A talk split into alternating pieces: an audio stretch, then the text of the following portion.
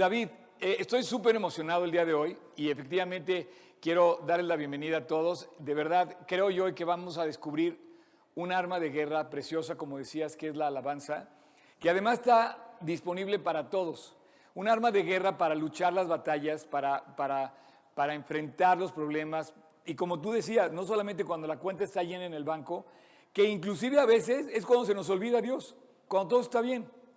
Entonces, cuando pasen las cosas buenas y cuando pasen las cosas entre comillas malas, tenemos que usar la alabanza para descansar en Dios. Ayer eh, comentábamos cómo, de verdad, en lo personal, yo te digo una cosa, mis batallas las lucho cantando. Te lo digo en serio, yo canto muchas veces y me encanta la, música, pero hay una diferencia en, todo esto muy sutil, porque todos somos, eh, todos somos eh, usuarios de la música. De hecho, de las plataformas más eh, eh, populares son las plataformas de música. los medios que, difunden eh, em, discos y cintas y grabaciones son sumamente usados, ¿no? la música ha estado presente siempre en la, en la vida del ser humano. Y bueno, David, David era un músico. Esta es la continuación del capítulo pasado, del episodio pasado, del capítulo 2 de la semana pasada, donde decíamos que David era, era un hombre amado, que quiere decir amado, quiere, quería decir, bueno, David fue ungido y antes de ser rey, él fue músico y fue pastor. Vimos la parte del pastor la semana pasada, justamente, y, este, y veíamos cómo él fue, eh, parece que no, pero se hace, hay una pequeña diferencia. Está bien, ¿eh? Pero qué padre que estén cantando también allá atrás, está padrísimo. Y decíamos, la semana pasada decíamos que, es increíble cómo fungido y fue llamado a ser pastor de ovejas. Y de esa forma David eh, fue preparado, fue entrenado para ser un gran líder de verdad, si te perdiste el capítulo pasado, eres un líder, eres un coach, eres un maestro, eres un gobernante, eres un eh, líder de empresa, eres papá, lo que, lo que tú seas en tu casa, en tu escuela, en tu familia, en tu trabajo, eh, consulta los puntos que dice la Biblia sobre cómo ser un buen líder en la sencillez del el rey David cuando era pastor. Em, fue un hombre admirable, y bueno, no voy a repetir lo que vi la semana pasada, quiero avanzar a lo que, es, a, lo, que, a lo que David es como músico, ¿no? Em, fue formado en el, en el campo, David fue formado en el campo, era un joven que su instrucción, su, su secundaria y su prepa la, la, tuvo en, cuidando las ovejas en el campo, ¿no? Eh, no sé quién de ustedes tenga, tenga alguna oveja en su jardín en su, o ovejas en su, en su casa. Mi papá, mi papá, cuando él era niño, tenía ovejas. Y me acuerdo que dice que vivía en la colonia Juárez, al lado de la embajada de Inglaterra, y que jugaba con el hijo del embajador de Inglaterra. Y yo, yo cuando me contaba, digo, papá, ¿qué qué? Sí, me dice, él me pedía que yo le prestara mi borrego y, y yo le pedía que él me prestara su bicicleta. en serio, mi, mi, papá era un hombre de, de, campo y la verdad, el campo, el campo hace fuerte a las personas, eh, tiene muchas enseñanzas, o sea, desde cómo crece una mazorca, una planta, un árbol, cómo da fruto. Y bueno, evidentemente, que haya Dios escogido un pastor de ovejas para ser el número uno rey de Israel es algo fuera de serie. Y bueno, él fue ungido, formado en el campo, pastando en el rebaño con las ovejas, tocaba el arpa en el campo y ahí revela que tocaba un instrumento.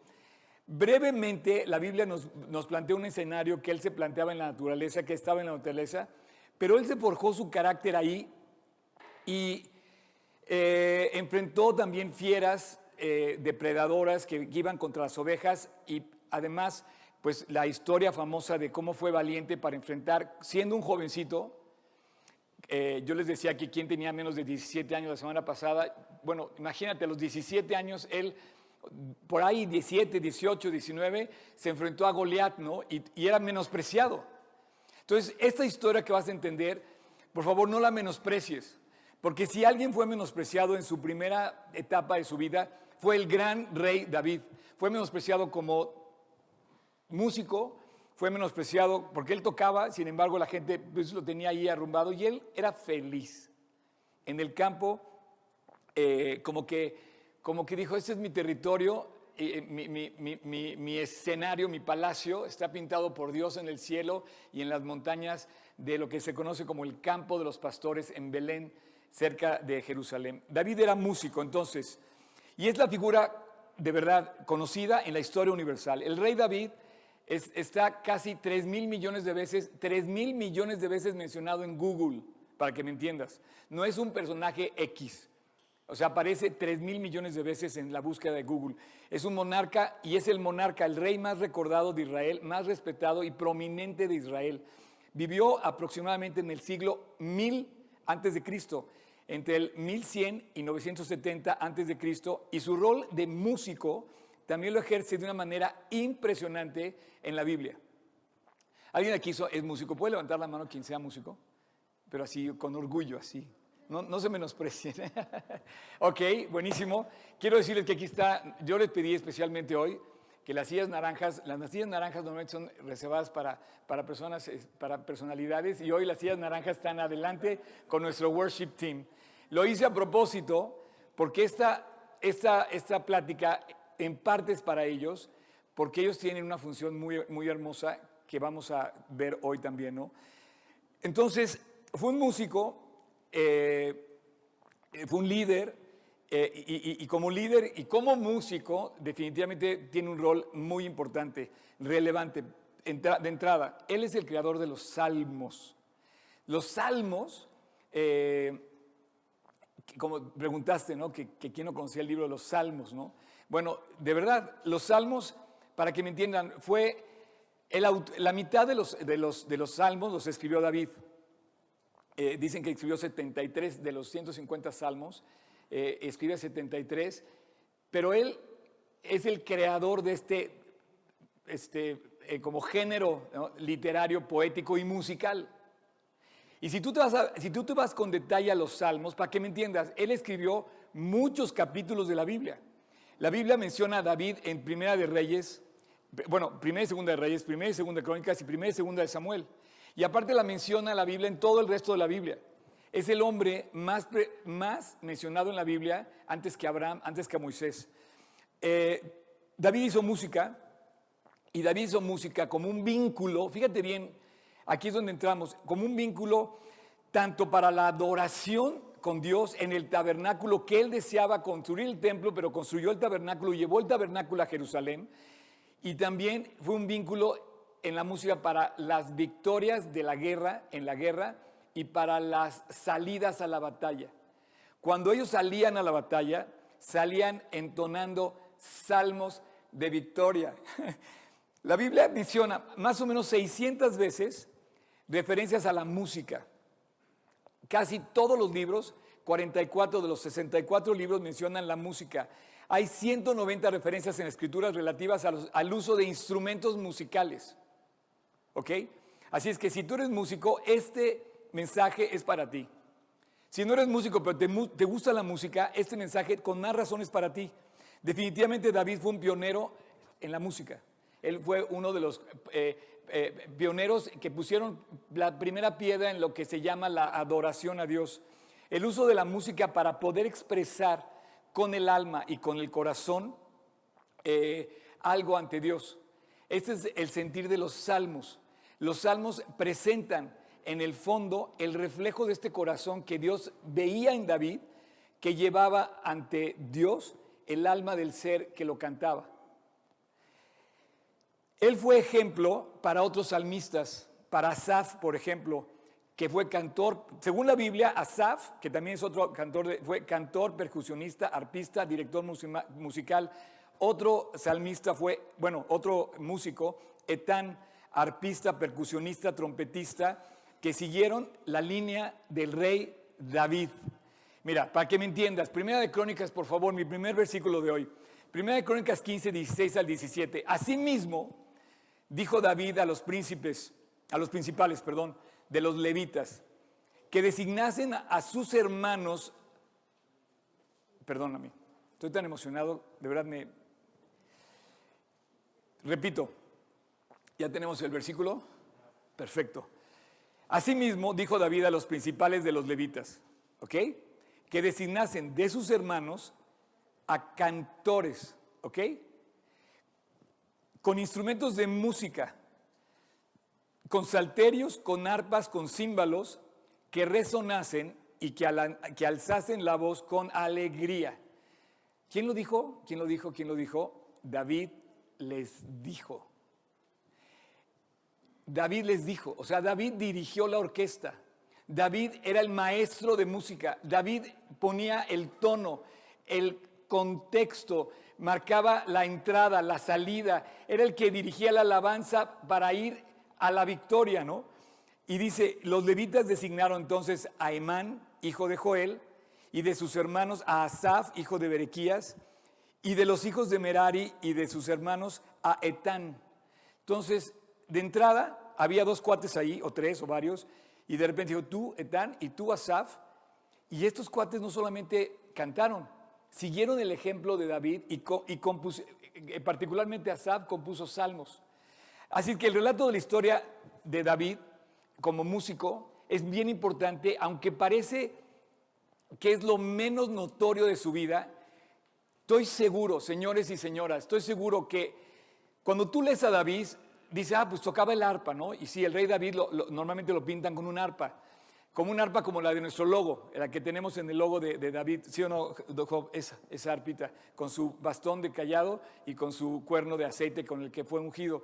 Y la gente lo ubica con el arpa, con el arpa, este, pero no hace referencia tanto a esto, sin embargo, lo que vamos a ver hoy, estoy seguro que es el fondo la piedra angular de su vida espiritual.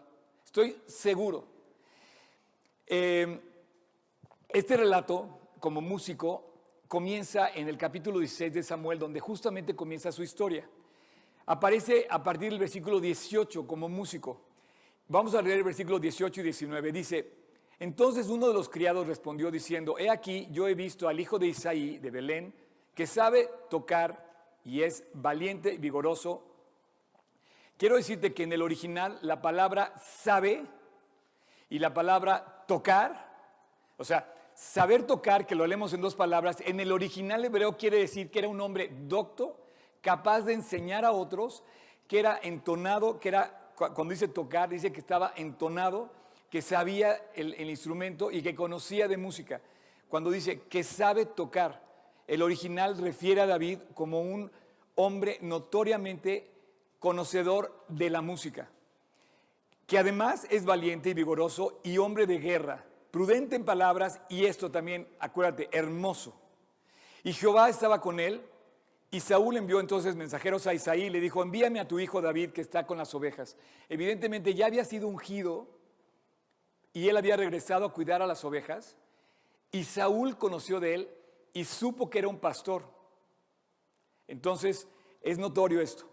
Punto y seguido. Continúa el versículo ya para el 23, dice, cada vez que el Espíritu de Dios venía sobre Saúl, fíjate nada más, cada vez que el Espíritu de Dios venía sobre Saúl, David tocaba su lira, perdón, tomaba su lira y tocaba.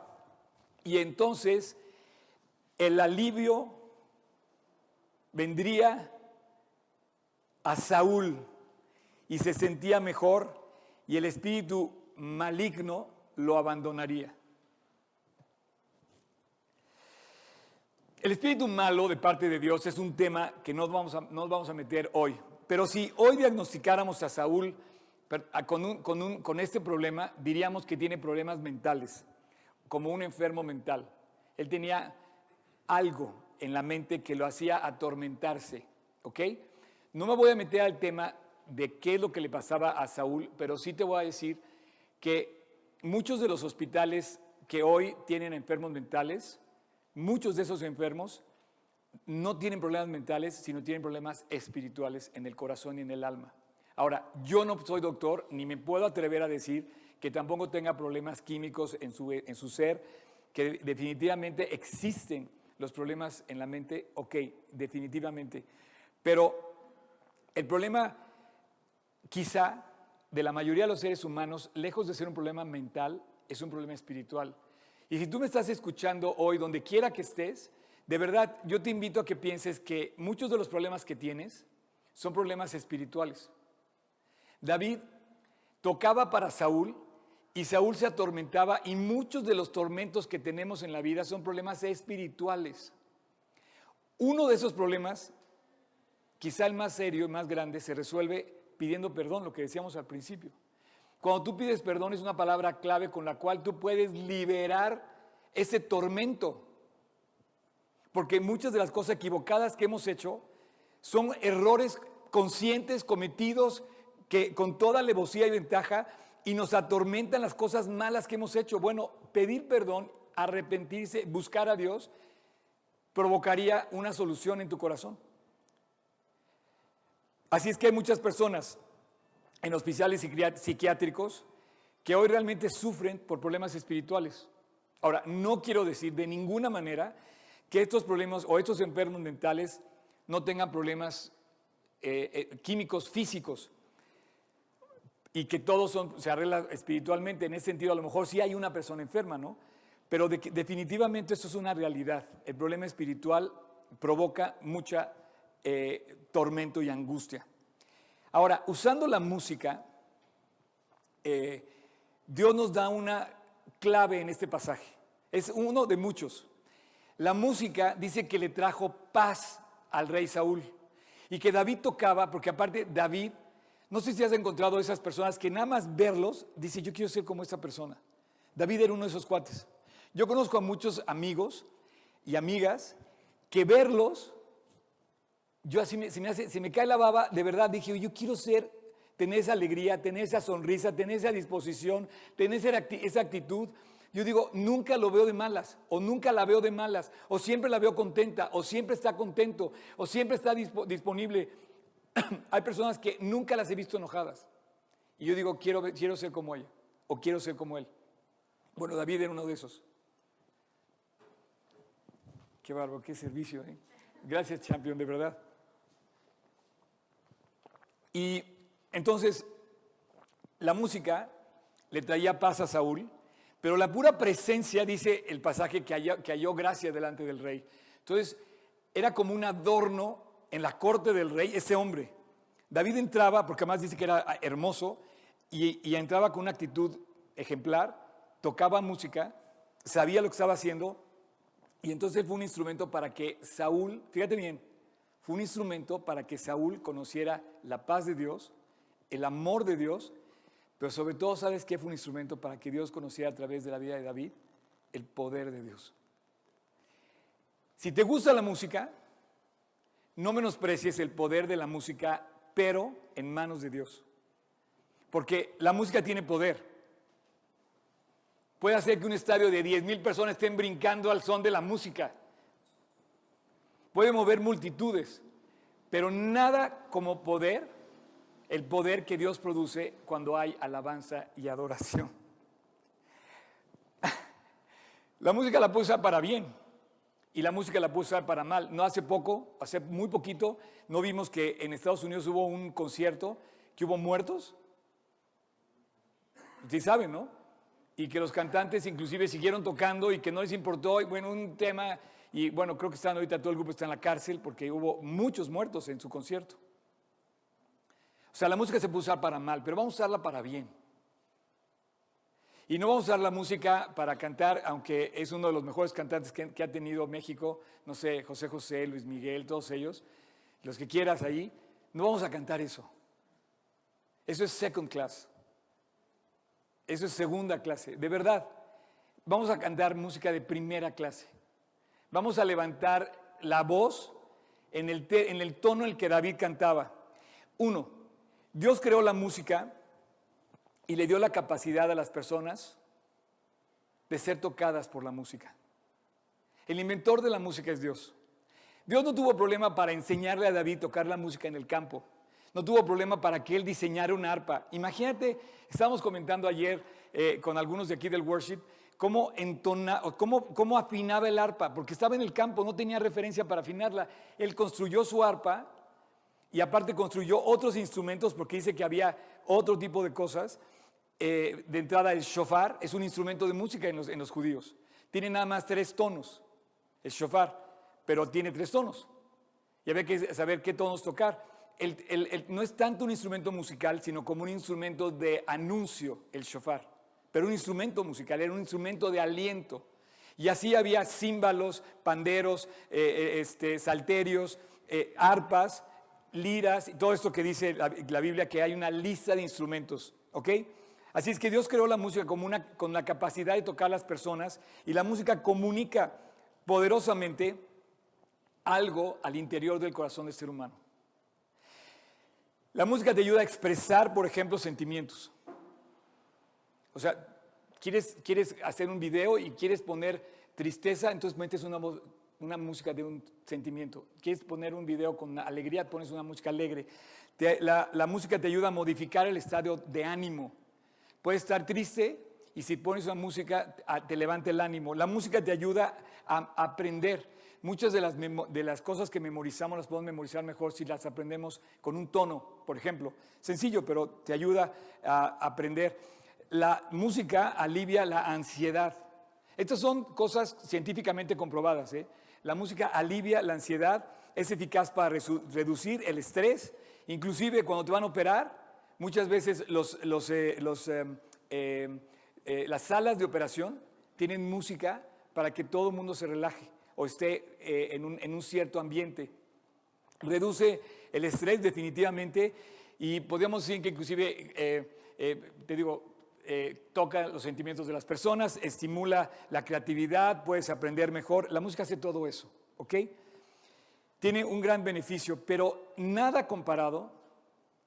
O sea, esto está comprobado en el mundo, los beneficios de la música. ¿Estamos de acuerdo? Ahora, ok. Pero nada comprobado con los beneficios de la música enfocados en la palabra de Dios. La música tiene beneficios, pero hay un gran, un gran beneficio que solo lo puedes obtener de la música si alabas a Dios o si adoras a Dios. Es exclusivo de la adoración.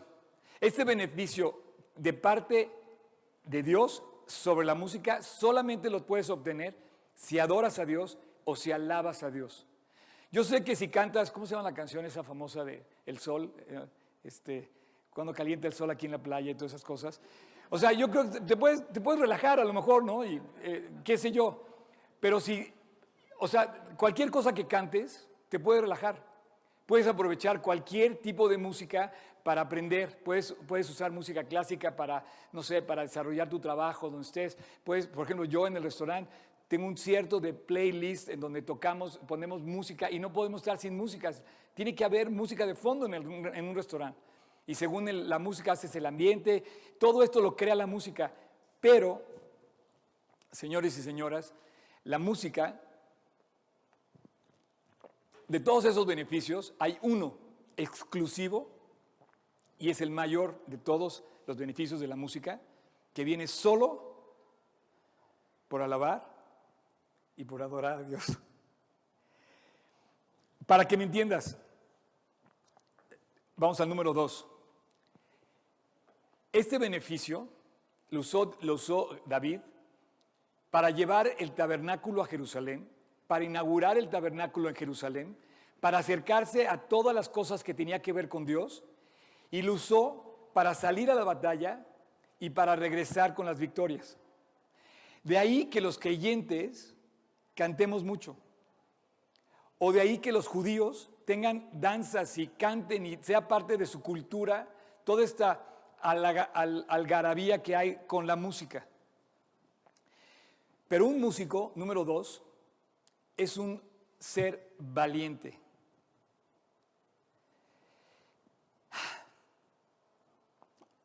Un músico para Dios es un ser valiente. O sea, te decía que Dios creó la música para tocar el corazón, pero nada como tocar el corazón con la alabanza. Ahora estoy diciendo que cuando ya el músico o la persona se conecta en alabanza y en adoración con Dios, empiezas a, cobrar valor. Empiezas a entrar al ambiente de la altura de Dios. Aquí es donde pones a David como músico y rey. O sea, era un músico que después fue un conquistador y llevó a la altura en la que estuvo David como rey, monarca, con su nación unida y logró vencer y conquistar grandes batallas. Un músico es un valiente porque Dios nos revela que nuestras luchas las debemos luchar con valentía cantando. Oye, Oscar, ¿qué qué? ¿Cómo dice eso?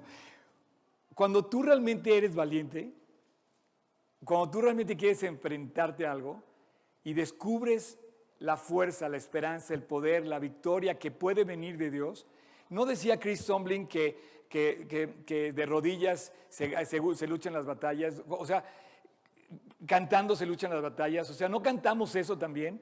Eh, un hombre de guerra de Dios no es un hombre que agarra una pistola o una espada o un cuchillo, no, es un hombre o una mujer que agarra la Biblia y se pone a cantar salmos, triunfantes, triunfantes de entrada. Es un hombre de guerra, una mujer de guerra, porque muchas batallas que nosotros estamos ganando, las ganamos cantando. Muchas batallas se ganan cantando. De hecho, los creyentes debemos descubrir que nuestra arma de guerra más poderosa es la adoración y la alabanza. David no era cualquier músico, era un adorador. Era un completo adorador.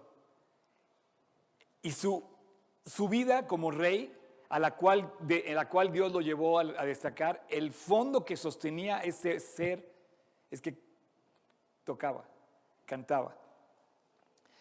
Su música siempre la enfocó y la dirigía hacia Dios.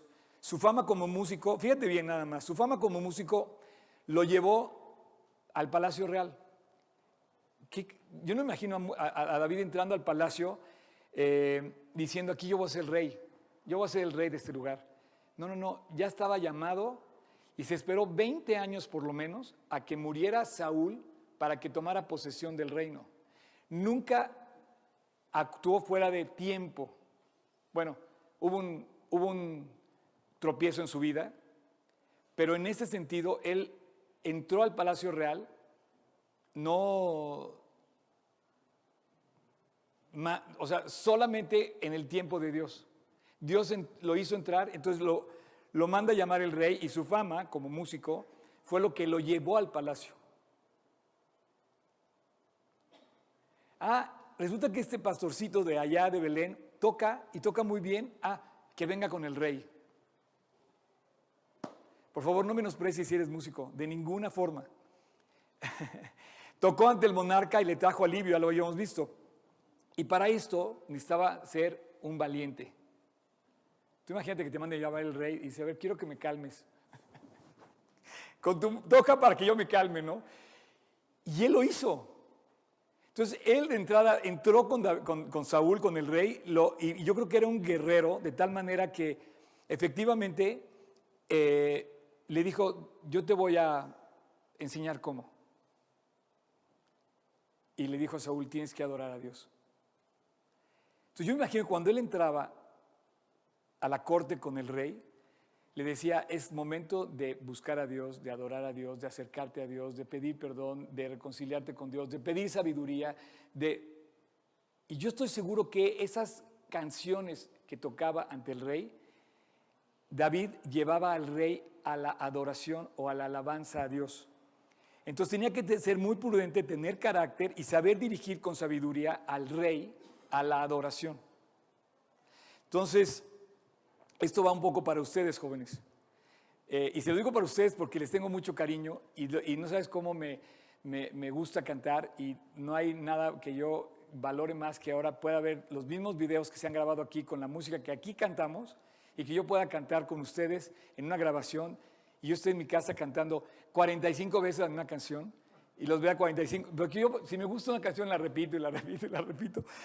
Entonces la alabanza y la oración es un campo de batalla. Y ustedes están librando esa batalla y están dirigiendo la estrategia de guerra. Y es una batalla constante además. Eh, y además hay muchos conflictos en contra de la alabanza y hay muchos conflictos dentro de la alabanza, ¿sí o no? ¿O no? ¿Sí, no? Así es que muchas veces hay conflictos dentro del ministerio y, el, del ministerio de, la alabanza y lo que hay que hacer es resistir en la guerra, resistir en la guerra espiritual, eh, porque si no seríamos un herido espiritual y el, el, adorador o el cantante o el músico que alaba a Dios necesita aprender o necesitamos aprender las tácticas del rey David. David necesitaba hablar sabiamente para guiar a Saúl en la adoración y el rey necesitaba ser guiado en la adoración para salir adelante de sus problemas. Si, si, si tú tienes un problema y adoras a Dios, de entrada, la mitad, la mitad de la angustia se vuelve paz.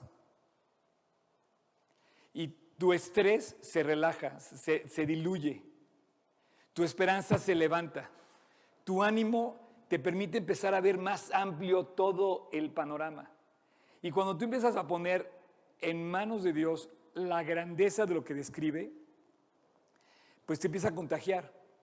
Porque cuando tú empiezas a cantar algo, algo de eso, lo empiezas a vivir en, persona. Como, como músico debes saber cuándo entrar y cuándo salir. Debes saber qué decir y qué no decir. Debes, decir cuándo, debes saber cuándo guardar silencio y cuándo hablar. Y seguramente en estas cosas que David hacía, en su dirección como músico, les decía, a ver, los, los entren las arpas, entren las trompetas, entremos ahorita, silencio, vamos a orar. No sé, él dirigió la orquesta. Tres, David era un joven bien parecido. Dice que era hermoso de, vista, ¿no? O sea, eh, era, era, un hombre hermoso, dice el versículo 18, eh, dice que sabe tocar y es valiente y vigoroso y hombre de guerra prudente en sus palabras y hermoso. O sea, tenía todas las cualidades. ¿Ok? Pero este tema de su presencia, de su aspecto físico, es bien importante y te lo quiero comentar como te lo pienso yo que, lo quisiera transmitir. Era un joven bien parecido y era un músico que, se plantaba delante para que la gente lo viera adorando. Y, y él compuso los salmos, como te decía. Pero él nunca fue un modelo de moda. O sea, él se levantó de las, de las ovejas y adoraba en medio de las ovejas. O sea, él, eh, su hermosura, ¿cómo te puedo decir? Su hermosura fue como, como no me interesa destacar a mí. Su, su hermosura fue como un reflejo de lo que hacía. Y, y esto creo que es lo que pasa con los músicos de alabanza. Tú no puedes llamar la atención como modelo. Ni mujer ni hombre. Y él yo creo que no llamaba la atención. Yo creo que no era un modelo de moda. Así, no, wow. Porque el momento que tú llamas la atención de moda, tú te distraes de la adoración. Oye, ya me gustó el zapato que trae, el vestido que trae, el peinado que trae, el maquillaje que trae, o los hombres, este, qué sé yo. Y entonces la gente empieza a verte a ti en lugar de ver a Dios.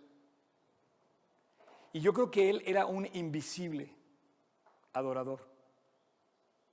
Porque la gente no lo veía a él, la gente veía a Dios. Y fíjate, era tan invisible que no lo reconoció ni siquiera su papá, ni siquiera lo mandó llamar su papá cuando vino el profeta. Era tan invisible que dijo, ah, sí, cierto, está mi hijo allá en, en las ovejas. Ni siquiera lo llamaron. David fue invisiblemente hermoso,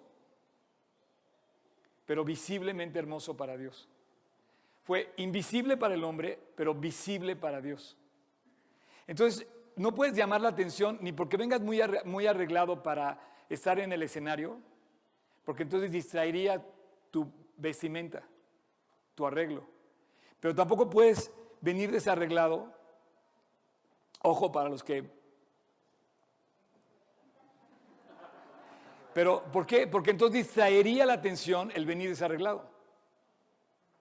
Entonces, Dios tiene un balance para estar en el escenario, para que no distraiga la atención de lo que tienes que hacer. O sea, eh, yo, por ejemplo, eh, yo, yo estando aquí en el escenario, eh, bueno, pues quiero reflejar algo con mi, con mi vestimenta, quiero reflejar cuando menos algo casual, algo, algo medio informal, pero formal.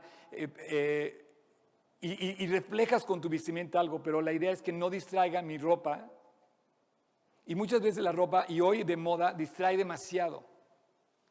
Si tú trajeras aquí una cosa que dice una marca, ah, pues ya estarías hablando de la marca, entonces le estarías haciendo publicidad a la marca y esto en cierta forma distrae a Dios, distrae de Dios. Entonces, me gustó esta frase que, que acabo de decirte, David fue invisible para el hombre, pero visible para Dios. Y tú y yo tenemos que ser así. Yo creo que es las palabras que decía Juan el Bautista. tengo yo que ser menos para que Él crezca. Yo tengo que estar Dice, serme chiquito, ¿no? Las bienaventuranzas del Sermón del Monte, bienaventurados los pobres de espíritu, porque Dios es el reino de los cielos. La grandeza de los hombres es la humildad, no la soberbia. Y cuando tú eres un adorador, te tienes que hacer invisible para el hombre, pero visible para Dios.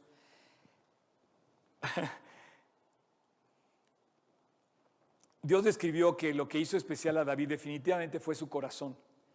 En el capítulo 13 de 1 Samuel dice, Dios se ha buscado un varón conforme a su corazón. Y a Dios le ha, le ha mandado que sea, perdón, y Dios le ha mandado que sea comandante sobre su pueblo. Y este, y este hombre pues era David. Lo que hizo a David especial fue su corazón. Lo que hizo a David que fuera ese músico sensible fue su corazón. Lo que hizo David que compusiera todos esos salmos fue su corazón. Lo que hizo David que llevara el arca a Jerusalén fue su corazón. Lo que hizo David que moviera toda la adoración a Jerusalén fue su corazón. Lo que hizo David que se conociera como el que dirigía todo este canto era su corazón. Fue invisible para los hombres, evidentemente fue invisible para Samuel, evidentemente fue invisible para, para Isaí, fue invisible para Saúl cuando Saúl quería, eh, le, tenía envidia, nunca lo, nunca lo, o sea, nunca pudo ver el corazón Saúl que realmente gobernaba a David. Entonces, antes de pasar al último punto, quiero hacer un resumen hasta aquí. David creó los, los salmos, inspiró a los músicos posteriores de él a desarrollar formas musicales después, como los salmos, y que inclusive te voy a decir algo, Juan Sebastián Bach, eh, Händel, Monteverdi, todos los autores clásicos famosos se inspiraron solamente en David. Y, en, eh, o sea, bueno, en otros también, pero estoy seguro que la vida de David fue eh, un ejemplo para ellos tremendo. Promovió el uso de, los coros y de las orquestas. O él dirigió la orquesta. Fíjate este versículo, vamos a buscar 2 Crónicas 7, 6. Y imagínate si no está David dirigiendo la orquesta, o dirigiendo la banda, o dirigiendo al coro. Dice, y los sacerdotes desempeñaban su ministerio, también los levitas, ¿ok? Con instrumentos de música de Dios los cuales había hecho el rey David. Aquí ya decir algo, él hizo instrumentos de música. Él inventó instrumentos de música. Repito, instrumentos de música de Dios, los cuales había hecho el rey David. Para alabar a Dios, porque su misericordia es para siempre. Cuando David alababa, por medio de ellos, o sea, era un grupo, asimismo los sacerdotes tocaban trompetas delante de ellos y todo Israel estaba de pie. O sea, era una alabanza de toda la nación. Qué, increíble ver a tu líder, a tu gobernante, llevándote a adorar a Dios y pidiéndote que busques a Dios.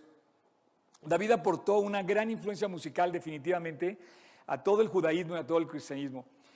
Vamos a leer el Salmo 150 para que veas todo lo que hay en la música. El Salmo 150 dice, alabad a Dios en su santuario, alabadle en la magnificencia del firmamento. O sea, yo imagino a David ahí diciendo, Dios, el firmamento cuenta la grandeza de tus manos, ¿no? Alabadle por sus proezas, alabadle conforme la multitud, muchedumbre de su grandeza, alabadle a son de bocina, alabadle con salterio, con arpa, con pandero y con danza, con cuerdas y con flautas, con címbalos resonantes, alabadle con címbalos de júbilo y todo lo que respira, alabe a Dios. O sea, por lo menos ocho, por lo menos ocho instrumentos se mencionan en este salmo. Y bueno, te decía que el arpa que tocaba David es, lo que hoy sería una guitarra, entre otros instrumentos que evidentemente él tocaba. Y cuatro, el último punto que voy a ver contigo esta mañana. Eh, ¿Quieres pasar? Pasar. Pero los demás espérenme ahí tantito.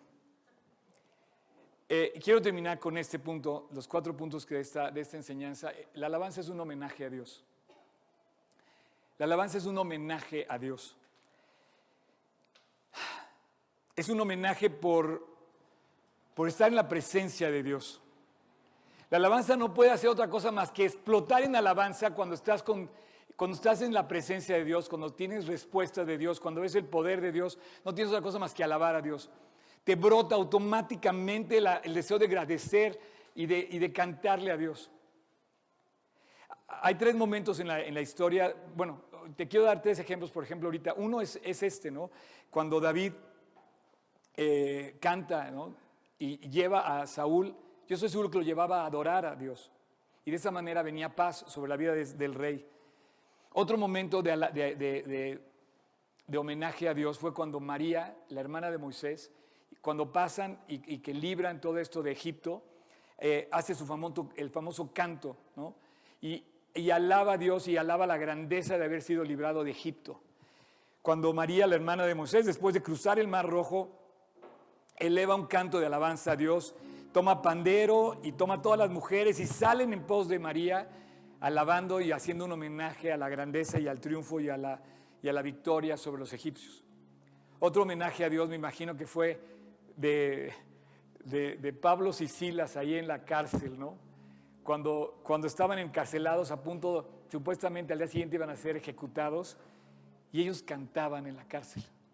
Y le estaban homenajeando a Dios, y en medio de su condena a muerte, cantaban. ¿Quién podría tener ganas de cantar sabiendo que va, va, que va a morir al día siguiente? Los cristianos que llegaron al Coliseo murieron cantando.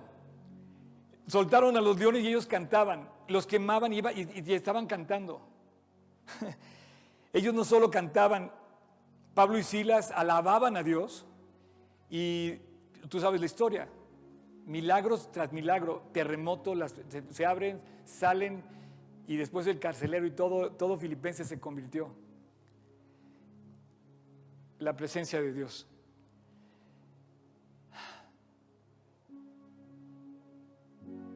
¿Nunca has oído ese dicho que dice, eh, no, sé si no sé si has oído ese dicho, pero hay muchas eh, casas que inclusive lo tienen con, un cuadrito así especial. Em, la presencia de Dios es la gloria de Dios. O sea, si Dios bajaba al templo, su presencia llenaba el tabernáculo, llenaba el templo y estaba la gloria de Dios en comunión con el pueblo de Israel. Pero esa presencia tú la puedes obtener. La gloria de Dios que se haga presente en tu vida quiere decir que tus victorias las va a pelear Él.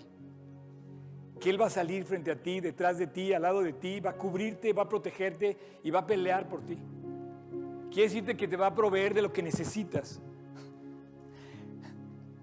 La, la victoria de Dios es que Él se haga presente.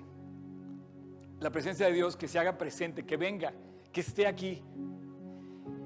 Estar en la presencia de Dios quizá fue el secreto de todos los grandes hombres de la Biblia. Yo imagino a José en la cárcel, 13 años condenado a la cárcel, a punto de morir con Potifar, con, el, con, el, con el, eh, em, todas las injusticias que le hicieron, lo vendieron como esclavo, pero la presencia de Dios, dice la Biblia que estaba con él. Dice, pero Dios estaba con José. Yo estoy seguro que el gran problema de David fue que la presencia de Dios, de repente, él se fue de su presencia y, ahí fue el error que cometió en su vida, cuando se apartó de Dios. Cuando David perdió de vista la presencia de Dios fue cuando cayó en el engaño y tropezó con Betsabé, estoy seguro. Fue el error, el gran error de David, apartarse de la comunión con Dios. Nunca dice la Biblia que no, no mintamos contra la verdad. Hay, una parte dice, nunca, mintamos contra la verdad.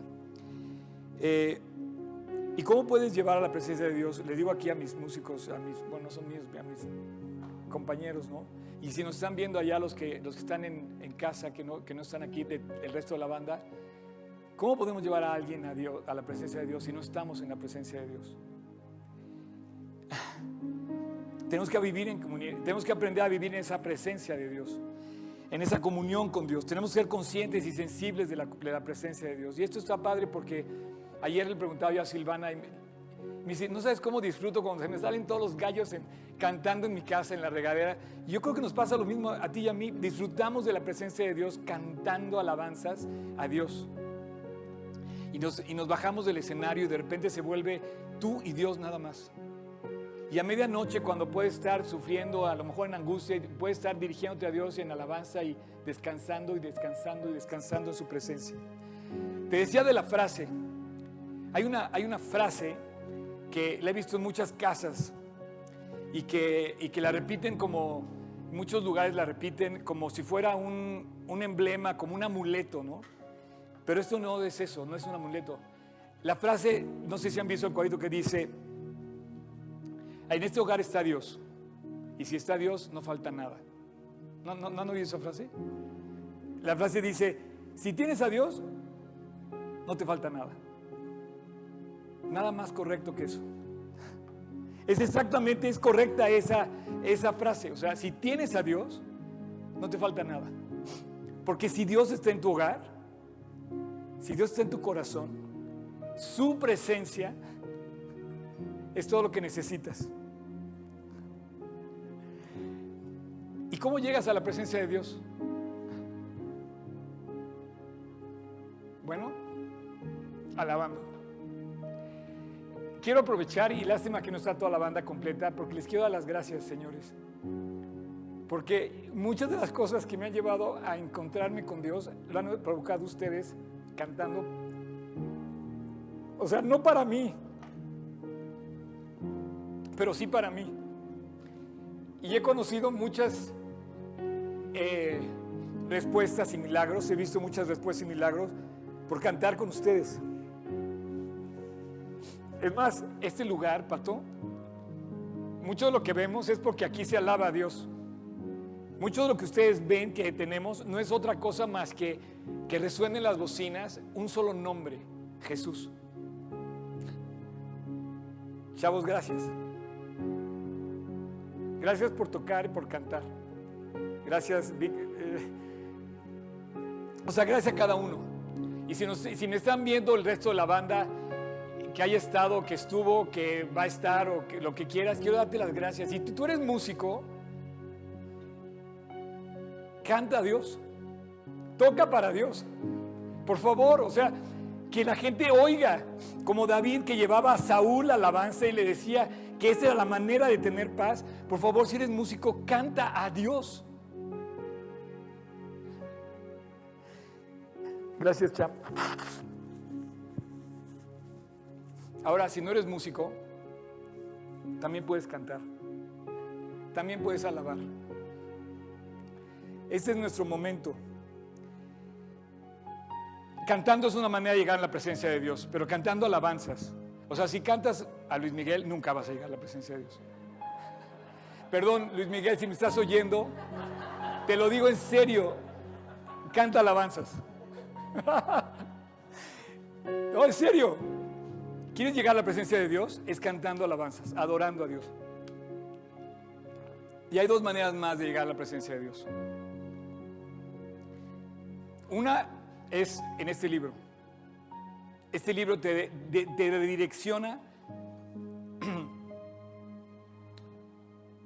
la, dirección, la, distancia, el objetivo y la oración.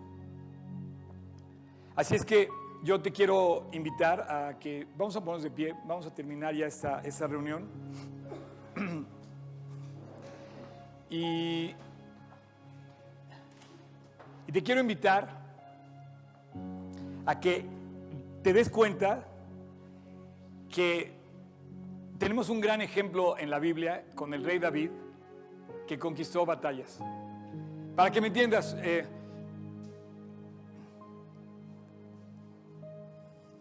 para que me entiendas, David, todas sus batallas, todas las que libró, se reconocen en la historia de Israel como el monarca que no solamente gobernó, sino que luchó las batallas y logró las conquistas que hoy Israel presume. La ciudad de Jerusalén la conquistó él.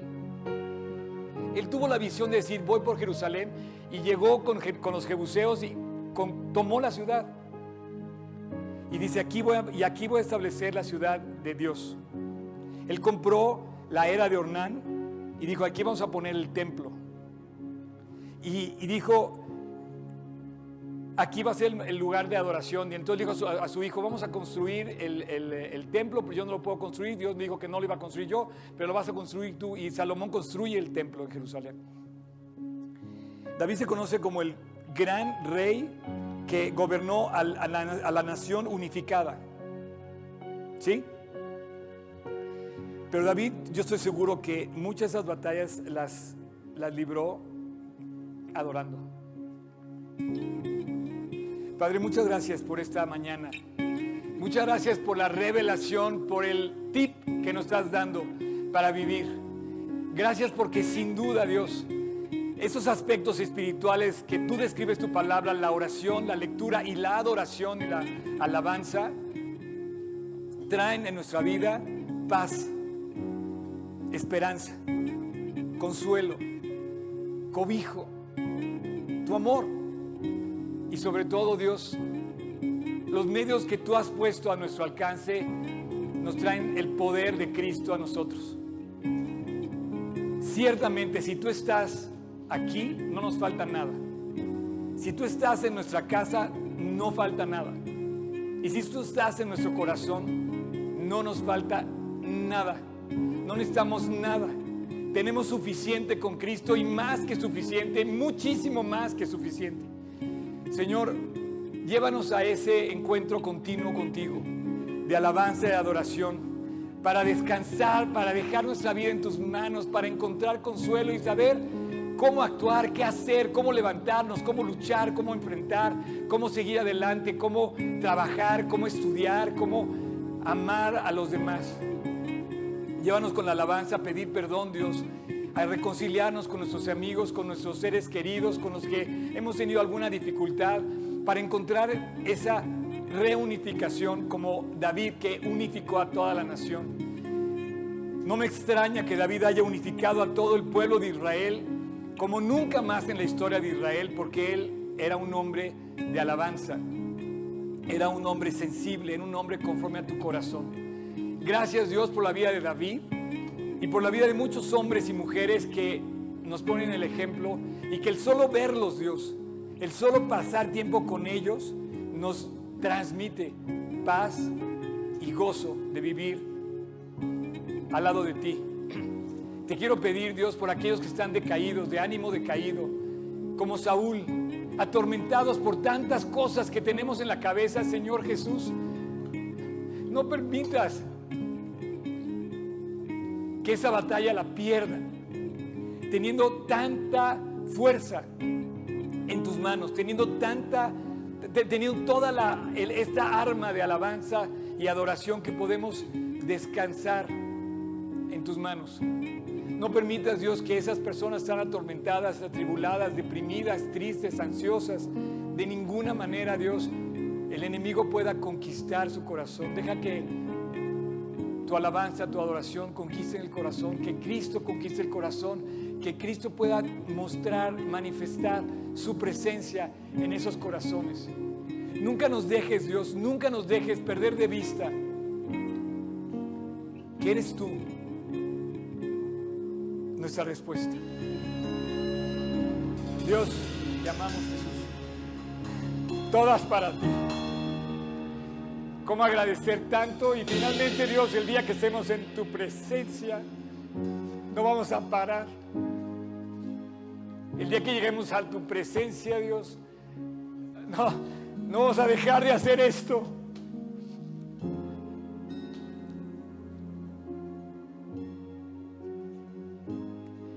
Intentaremos darte las gracias suficientemente por toda la eternidad. Gracias Jesús. Y gracias por este grupo de alabanza por el cual te pedimos que tú los bendigas, Dios.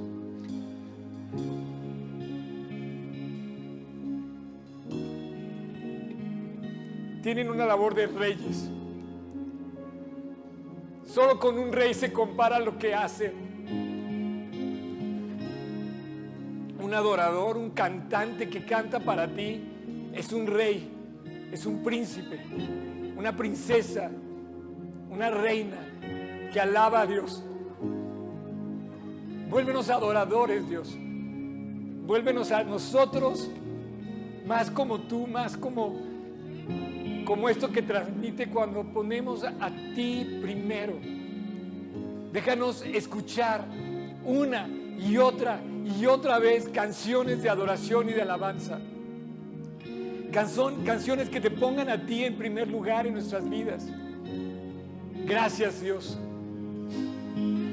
Te pido tu bendición sobre este grupo de alabanza, este grupo de alabanza con el cual hemos podido llegar a tu presencia muchas veces, que nos has dejado y nos has permitido descargar en tu presencia nuestras aflicciones, nuestros tormentos, nuestras cargas. Gracias Dios por todos aquellos que en todo el mundo componen canciones para ti, cantan para ti.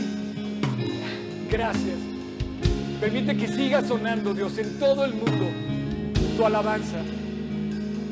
Que aunque el mundo está sembrado por todas las partes de cualquier tipo de música, que no cesemos, junto con toda la creación, de alabarte, Dios. Miles y miles de aleluyas, miles más. Que nos digan que estamos locos, sí. Locos por ti, Jesús.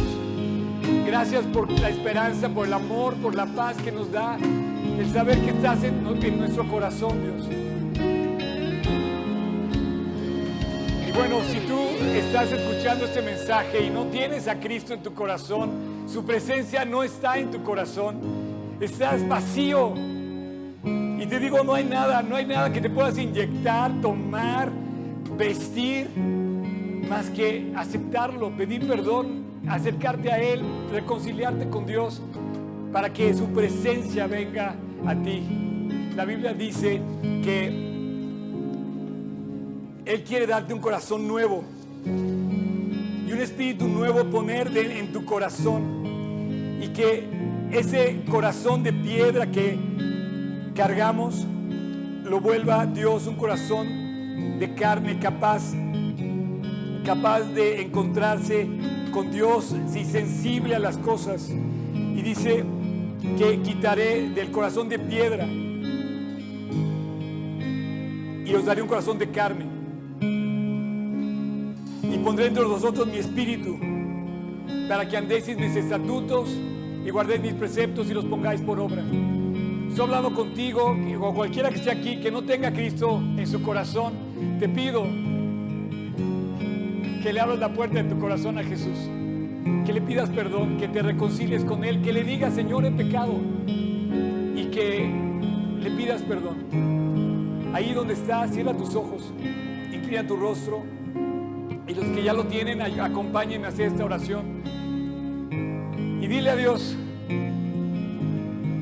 en silencio, con estas palabras, Señor Jesús, perdóname Cámbiame el corazón y llénalo de tu presencia. Vacía mi vida de mí y llena mi corazón de ti. Perdóname Jesús, límpiame. Perdóname mis faltas. No quiero, no quiero hacerlo otra vez. Quiero caminar contigo. Quiero caminar en tu presencia. Quiero caminar en comunión contigo. El día de hoy, Jesús, te acepto en mi corazón. Te abro la puerta de mi corazón. Entra, camina, vive en mi corazón. A partir de hoy, tú eres mi Salvador. Acepto lo que hiciste en la cruz del Calvario. Y a partir de hoy quiero caminar contigo, siguiéndote como mi Señor. Y quiero caminar contigo todos los días, obedeciendo tus, tus palabras y tus principios. Y si me das oportunidad, Dios, también compartir esto con otros y llevar a otras personas a tu conocimiento, para que tu presencia en mi corazón sea palpable a otros y poder compartir tu presencia con otros. Gracias Jesús por escuchar mi oración. Gracias por venir a la tierra a morir por mí. El día de hoy te acepto como mi Señor y Salvador. Y te doy gracias. Y quiero cantar y quiero siempre caminar a tu lado. En tu nombre Jesús. Amén. Gracias por estar con nosotros en esta transmisión. Esperamos que te haya sido de aliento. Te pregunto, ¿tú ya tienes nuestra app? Estamos en todos los canales de streaming, en podcast, en YouTube, en Spotify y en todas las redes sociales. Y muchas gracias por tus oraciones, por tus aportaciones y por tu servicio. El servicio que hacemos en todos los equipos que trabajamos en worship, en streaming, en audio, video, en bienvenida, todo esto. Pero el mayor servicio que podemos hacer es compartiendo el mensaje de Jesús con los que están cerca de ti y lejos de Dios en tu día a día. Comparte a Jesús y si esto te sirve, úsalo. Gracias por tus oraciones, no solamente por esta iglesia para que nos guarde fieles y limpios, sino también por tu familia y por nuestro país. Y gracias por tus aportaciones con las cuales podemos hacer posible esto. Dios diseñó la iglesia y esa tiene necesidades, pero no te estoy pidiendo dinero, esto lo hacemos con toda pasión y sin compromiso, con o sin ti. Pero si quieres sumarte, súmate en g36polanco.org diagonal aportar. Y finalmente, la iglesia es una ventana para que la gente conozca a Dios. Y si esto te sirve, bueno, te invitamos a que sigas haciendo uso de todo el material disponible en g 16 polancoorg Nos vemos pronto.